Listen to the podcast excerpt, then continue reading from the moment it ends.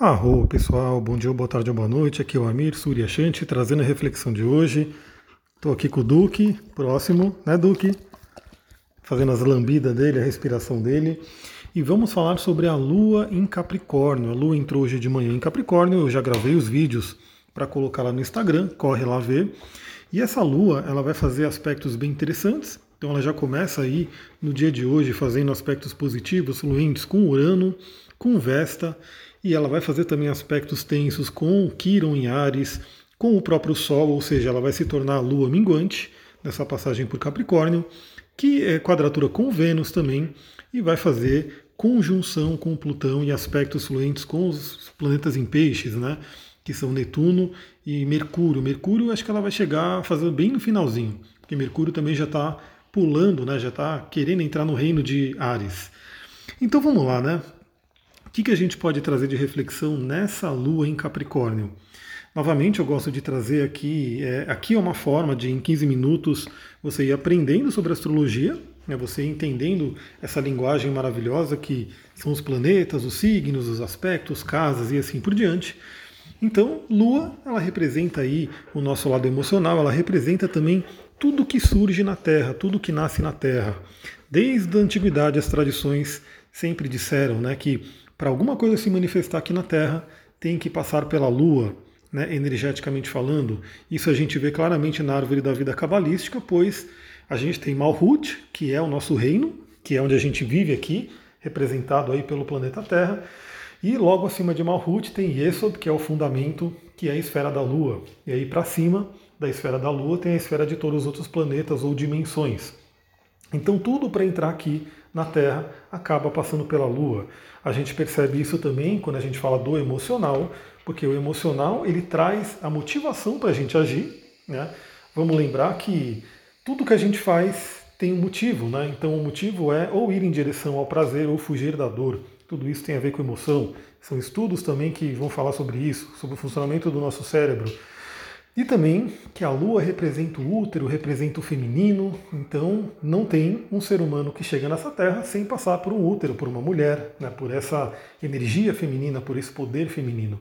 E esse poder feminino, essa Shakti, está dentro de todos nós, sejam homens ou mulheres. Todos nós temos esse poder criativo, esse poder de Shakti dentro da gente.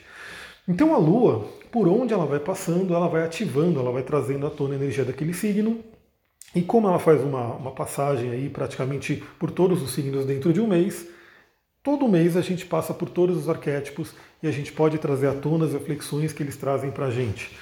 Então a Lua agora está em Capricórnio, né? E Capricórnio é aquele signo, é um signo de terra, ou seja, ele está ligado com o material, ele está ligado com o elemento mais próximo aqui da realidade física, aqui da Terra, ou seja, todos os signos de terra, eu falei hoje que a Lua vai fazer um grande trígono, que é o quê? É uma conexão de trígono com os três signos de terra. Então, fazendo trígono com Vesta em Virgem e Urano em Touro. Ou seja, os três signos de terra sendo ativados hoje.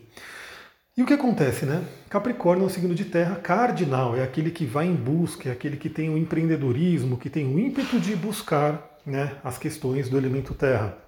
É um signo regido por Saturno, né, o senhor Saturno que também representa desde a antiguidade os limites daquilo que é visível, e aí ele acaba sendo um guardião de portal que faz com que a gente resolva as questões saturninas para poder avançar né, para as questões espirituais de Urano, Netuno e Plutão. É uma coisa muito interessante também porque é, eu gosto muito do Tantra, né, a linha do Tantra, porque ela não nega a realidade física, a parte da matéria. Então o Tantra e algumas outras linhas também vão falar isso claramente. Se você não tem o material bem resolvido, fica mais complicado você ir em busca do espiritual. Né? Muitas vezes a pessoa só pensa, não, eu tenho que só viver espiritualidade. Sim, a gente sabe que isso é uma via de duas mãos. Por quê? Porque você trabalhando na espiritualidade, você afeta a matéria, mas também você trabalhando a matéria, você afeta a espiritualidade. Então é muito fácil entender que hoje, para a maioria das pessoas, se você não tem o básico resolvido, a pirâmide de Maslow lá que a gente fala, se você não tem aquele básico que é alimentação, saúde, um abrigo, enfim, como é que você vai desenvolver a questão do propósito, da espiritualidade e assim por diante? Então isso é muito importante a gente lembrar disso, né? Que o mundo da matéria aqui, o mundo terreno, ele faz parte do espiritual. Isso também é, é mostrado no símbolo de Capricórnio, né? Porque Capricórnio ele é simbolizado por uma cabra com rabo de peixe. Então a cabra ela está muito ligada assim à questão terrena, a subir o topo da montanha, a conseguir lidar com as questões materiais de sobrevivência. Mas o rabo de peixe nos liga ao mundo do inconsciente, da espiritualidade, das energias.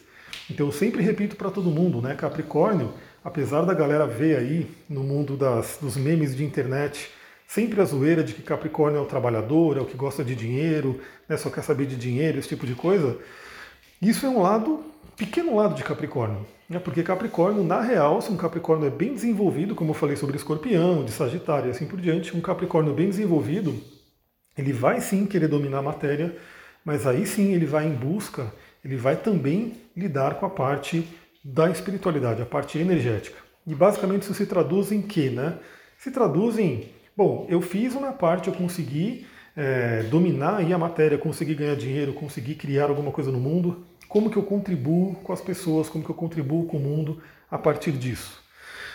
E aí vem a nossa reflexão de hoje, né? Porque a grande pergunta que eu faço para todo mundo, já fiz ali no vídeo, mas fica essa pergunta mais profunda aqui para quem ouve no Telegram é: você está vivendo a sua missão? Você está vivendo o seu propósito? Você está vivendo, é, você está trazendo para o mundo o seu melhor. E aí, para isso, né, eu quero ler para vocês aqui algum tre alguns trechos de um poema maravilhoso do Khalil Gibran, do livro O Profeta. Aliás, esse livro O Profeta, se você não leu ainda, vale a pena você colocar ali na sua listinha de livros a ler, né, porque é um livro muito, muito incrível, é um livro maravilhoso, ele não é grande, é um livro extremamente é, poético, ou seja, você pode você vai refletir sobre muita coisa do que ele fala. E esse trecho aqui, que esses trechos que eu selecionei, é do capítulo que ele fala sobre trabalho, né? E trabalho aí a gente coloca aí é uma, é uma das palavras relacionadas a Capricórnio. Então eu vou começar a ler uns trechos aqui para a gente poder refletir. Olha só, vou começar a ler o trecho aqui. Sempre vos disseram que o trabalho é uma maldição e um labor e um infortúnio. Então, olha só, já começa aqui aquela questão né, que eu queria trazer para todo mundo. É, hoje a nossa sociedade ela aprendeu isso, né? Que trabalho é ruim, trabalho é pesado, trabalho não é legal. Tem a famosa frase que eu às vezes cito aqui, né? O TGIF, Thank God's Friday, ou seja, as pessoas trabalham a semana inteira é, rezando para chegar sexta-feira, para ter o fim de semana, para poder viver a vida, porque é como se realmente durante a semana, né, ela não vivesse a vida dela ela não tivesse felicidade ali. Então, quando chega sexta-feira, ela dá graças a Deus para ela poder viver um pouco da felicidade dela. Mas a grande pergunta é: será que tinha que ser assim? Será que você, que as pessoas deveriam ficar aí é, rezando para chegar sexta-feira e ficando deprimidas quando chega domingo à noite, porque significa que na próxima, no próximo dia é segunda-feira? Então fica a dica, né? Se você tem esse conceito de graças a Deus é sexta, sextou e assim por diante, e fica com uma tristeza quando chega domingo à noite, né, porque na segunda vai começar a semana de trabalho, vale a pena rever isso, porque não deveria ser assim. Vamos continuar aqui a reflexão do Khalil Gibran. Mas eu digo-vos que quando trabalhais, estáis a preencher um dos sonhos mais importantes da terra, que vos foi destinado quando esse sonho nasceu. E quando vos ligais ao trabalho, estáis verdadeiramente a amar a vida e amar a vida através do trabalho é ter intimidade com o segredo mais secreto da vida. E aí, olha só, né? ele aqui diz que todo mundo vem né, com um sonho, um sonho da terra, um sonho da espiritualidade, ou seja, cada pessoa vem com atributos, talentos, alguma coisa para contribuir com o mundo. E o trabalho nada mais é do que você utilizar esse talento em prol né, desse mundo. Eu sempre digo que a casa 10 é como se fosse o aluguel que a gente paga, né, a taxa que a gente paga por estar aqui nesse planeta. Então a gente não está aqui simplesmente para consumir recursos. Né? A gente, se pensa, parar para pensar, o ser humano principalmente consome muitos recursos da Terra. E será que a gente está aqui só para isso? Ou a gente está aqui para realmente contribuir, para devolver algo né, para essa terra, para essa natureza e para todas as pessoas que vivem aqui, para os seres que vivem aqui? Então, sim, o próprio Khalil Gibran coloca aqui que todo mundo vem com esse sonho, todo mundo vem com essa necessidade de trazer à tona os seus talentos. Deixa eu abrir de novo que fechou aqui o Evernote. Vamos continuar a leitura. Ele coloca aqui, né? E todo conhecimento é vão a não ser que haja trabalho, e todo trabalho é vazio a não ser que haja amor. E quando trabalhais com amor, estáis a ligar-vos a vós mesmos e uns aos outros e a Deus. E o que é trabalhar com amor? É tecer o pano com fios arrancados de vosso coração, como se os vossos bens amados fossem usar esse pano. É construir uma casa com afeto, como se os vossos bens amados fossem viver nessa casa. É semear sementes com ternura e fazer a colheita com alegria, como se os vossos bem-amados fossem comer a fruta. É dar a todas as coisas um sopro de vosso espírito e saber que todos os, todos os abençoados mortos estão a vosso, vossa volta a observar-vos. O trabalho é o amor tornado visível. Então aqui ele traz de uma forma muito poética aquela máxima né, que a gente sabe que tudo que você fizer tem que fazer com amor, porque tudo que você faz, você está impregnando a sua energia, a energia daquele momento, naquilo que você está fazendo. Então é muito fácil compreender isso entender isso. É, a pessoa que faz uma comida com amor, né, tem até um, um, uma marca de tempero aí que usava muito isso, né, que temperava com amor, aquela coisa toda. É óbvio, né, a pessoa que faz uma comida com amor, aquela energia impregnada na comida. E a comida, sim, parece mais gostosa, a comida é mais nutritiva, a comida né, faz a pessoa se sentir melhor. Em contrapartida, se a pessoa faz aquela comida sem vontade, com raiva, né, não querendo estar fazendo aquilo, é óbvio que aquela comida também vai se impregnar com aquela energia. E isso vale para tudo, a gente percebe, né? Então muitas vezes você vai num estabelecimento, numa loja, num local público, enfim, e você vê aquela pessoa que está atendendo, é, existe uma grande diferença naquela pessoa que gosta de estar ali, que está fazendo aquilo com amor, que te atende bem, e aí sim, né, você se sente muito bem estando ali, comprando, resolvendo a sua questão, ou aquela pessoa que não quer estar ali, que não gostaria de estar ali e, consequentemente, acaba te tratando mal. Ou seja, todo mundo acho que já passou por algo assim. Né? Você ir em algum lugar e a pessoa estar bem, né? e você sente que putz, é, é foi uma troca legal ali, você vê que a pessoa está fazendo com amor e te ajudou ali naquela situação que ela estava ali se propondo. E também, acho que todo mundo já passou por uma situação onde você vai num lugar e a pessoa não gostaria de estar ali, te trata mal e você não gostaria de estar ali, não quer voltar lá, né? Porque não foi uma boa experiência.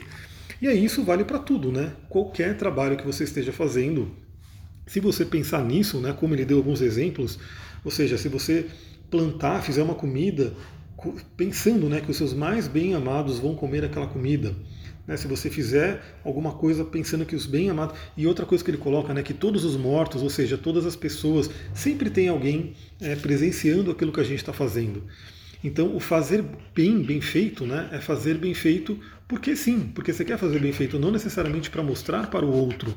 Porque, de qualquer forma, sempre estamos sendo observados, seja pela espiritualidade, por ancestrais, e por nós mesmos. Né? Acho que todo mundo consegue compreender que nós somos observados a todo momento pela nossa própria consciência.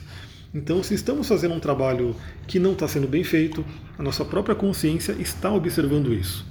Vou continuar o, a leitura aqui do texto. Né? E se não sabeis trabalhar com amor, mas com um desagrado, é melhor deixardes o trabalho e sentar-vos à porta do templo a pedir esmola àqueles que trabalham com alegria Pois se assardes pão com indiferença, assareis um pão amargo, que só matará a metade da fome de um homem. E se vos resistir, ressentirdes ao amassar as uvas, vosso ressentimento destilará veneno no vinho. E se cantardes como anjo, e não amardes o vosso cantar, abafareis os ouvidos do homem as vozes do dia e as vozes da noite. Olha só, galera, aqui realmente o Khalil Gibran traz muito esse conceito de energia que eu acabei de falar. Então, se você não gosta daquilo que você está fazendo, hoje é uma oportunidade, é uma janela muito interessante, como eu falei. Teremos à noite o trígono com Urano. Procura perceber né, por que você não gosta, de repente, o que, que você gostaria de estar fazendo e o que está te impedindo de fazer aquilo que você gostaria de estar fazendo. Eu dei o um exemplo que eu sempre atendo pessoas que vêm em busca né, dessa questão do propósito, de estar vivendo a missão de alma. E muitas vezes eu percebo que sim, eu falo para a pessoa, é, eu conto a minha história, porque eu acho que a minha história é um exemplo que pode ajudar a pessoa a se inspirar também.